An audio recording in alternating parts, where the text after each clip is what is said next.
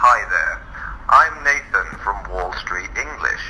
Today, I'm going to talk about questions that you can ask your waiter at a restaurant. For appetizers such as soup of the day, you could ask, what is the soup of the day? Or, if you prefer no meat, is the soup vegetarian? Wondering about nutrition freshness? No problem.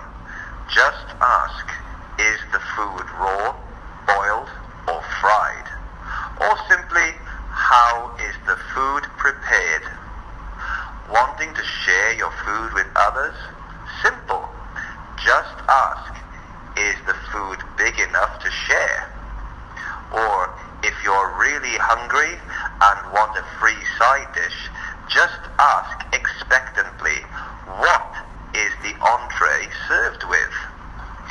For drinks, if you order white meat or fish, ask about white wine.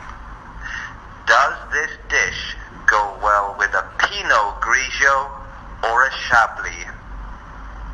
For red meat, ask about red wine. Do you have any Rioja or Chianti?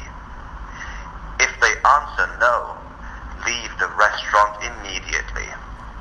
That's all for today. See you next time.